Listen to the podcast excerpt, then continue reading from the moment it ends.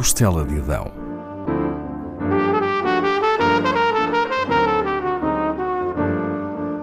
Com Paula Castelar.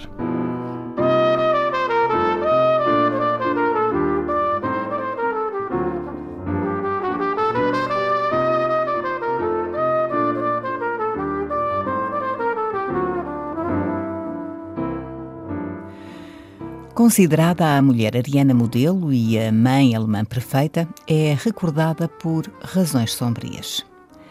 Envenenou seis filhos e, antes disso, nada fez para salvar o seu pai da morte num campo de extermínio. Magda Goebbels, casada com o ministro da propaganda da Alemanha nazi Josef Goebbels, tinha 43 anos quando matou os filhos, suicidando-se depois com o marido.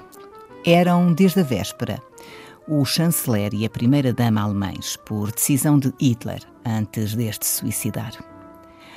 Ao nascer em Berlim em 1901, é registada com três nomes próprios: Johanna Maria Magdalena. Tem unicamente um apelido, o materno, Berendt. A mãe é casada com o industrial Oscar Ritschel, mas ele não assume a recém-nascida como sua filha. De origens humildes, a sua mãe, Auguste Berendt Madalena, trabalhava como empregada doméstica quando conheceu o industrial. Oscar Ritschel casa com ela, mas não assume a paternidade da criança nascida nesse ano, o que leva a crer que não seria seu pai biológico. O casal divorcia-se três anos depois e a mãe torna a casar quando Johanna Magdalena tem sete anos. Segundo alguns investigadores, o seu padrasto, Richard Friedlander, é na realidade seu pai biológico. Antes da sua mãe casar com Oscar Ritschel, tiveram uma aventura com Richard, mas tinham-se afastado. Richard Friedlander é um comerciante judeu. Adota Magda, que passa a usar o apelido dele, apesar de o tratar sempre como seu padrasto. A família muda-se para Bruxelas e ela cresce com os privilégios que o dinheiro pode proporcionar.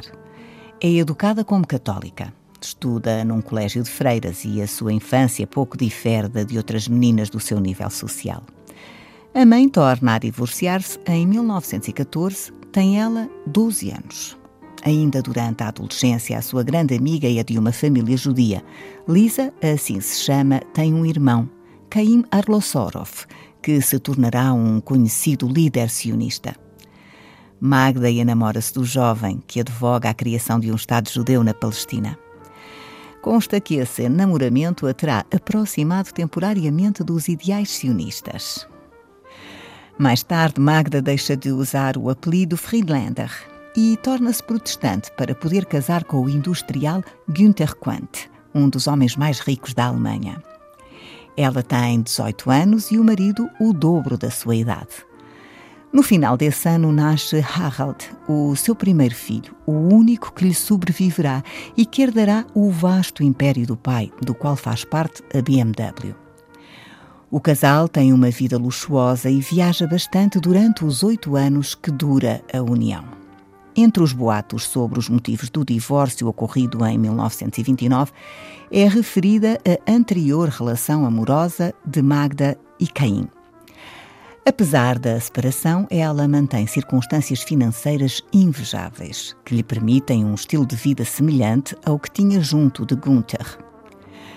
Meses depois do divórcio, assiste a um comício nazi na capital alemã fica tão impressionada que se filia no partido, disponibilizando-se a ajudar no que for necessário. Conhece Joseph Goebbels e torna-se sua amante.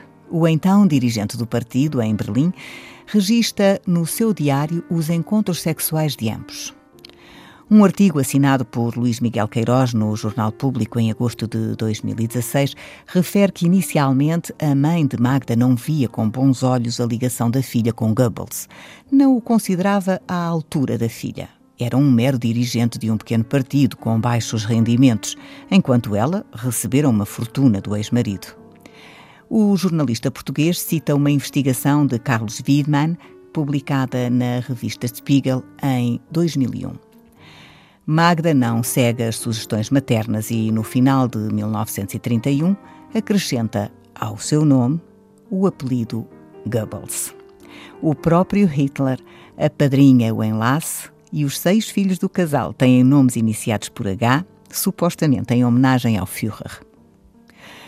O sociólogo e escritor israelita Nachman Ben Yehuda acredita que Goebbels pode ter sabido do anterior envolvimento de Magda e Caim em 1933, quando o líder sionista tentou negociar a transferência de judeus para a Palestina com o governo alemão. Também é provável que tenha tido conhecimento que a sua mulher tinha sangue judeu. Certo é que, em 1934, Joseph Goebbels escreve no seu diário que a mulher fez uma horrível descoberta sobre o seu passado. Presume-se que se referia à sua ascendência familiar. Segundo uma investigação do historiador Oliver Hilms, publicada em 2016 no jornal alemão Bild, Magda era filha biológica do comerciante judeu Richard Friedlander, ou seja, o seu padrasto. Numa das suas pesquisas, Hilmes encontrou um documento de residência de Richard onde Magda é descrita como sua filha biológica. A revelação de tal descoberta seria um escândalo de consequências imprevisíveis, pois, em pleno vigor da Alemanha nazi, os Goebbels eram olhados como uma família ariana ideal. Ainda não começara a Segunda Guerra, quando, em junho de 1938, Richard Friedlander é detido e deportado para o campo de concentração de Buchenwald. Ali morrerá alguns meses depois. Magda cortara relações com ele antes do seu primeiro casamento e, pelo que se sabe, nada fez para o ajudar. Mais de seis anos passados, em abril de 1945, o exército soviético entra em Berlim. Adolf Hitler e a sua amante, Eva Braun, e as principais figuras do regime nazi refugiam-se num bunker. A família Goebbels acompanha o Führer até ao fim. Ele suicida-se a 30 de abril. O novo chanceler é Goebbels, mas assume o cargo apenas um dia. Ele e a mulher suicidam-se 24 horas depois de Hitler. Antes, Magda adormece os filhos, dando-lhes morfina. Quando estão a dormir, deposita nas suas bocas entreabertas o conteúdo de cápsulas de cianeto. Na carta que deixa escrita para o seu filho Harald, que fora preso no ano anterior pelos aliados em Itália, diz que Hitler lhe sugeriu que fugisse, mas lhe será leal até ao fim. São dessa carta as palavras que se seguem. Temos agora um único objetivo: lealdade até à morte com o líder. A nossa ideia gloriosa está arruinada e com ela tudo o que de lindo e maravilhoso conheci na minha vida. O mundo que vem após o Führer e o nacionalsocialismo não é algo pelo qual vale a pena viver. Portanto, levo as crianças comigo. Elas seriam boas demais para a vida que se seguiria. Deus misericordioso vai entender quando eu lhes der a salvação.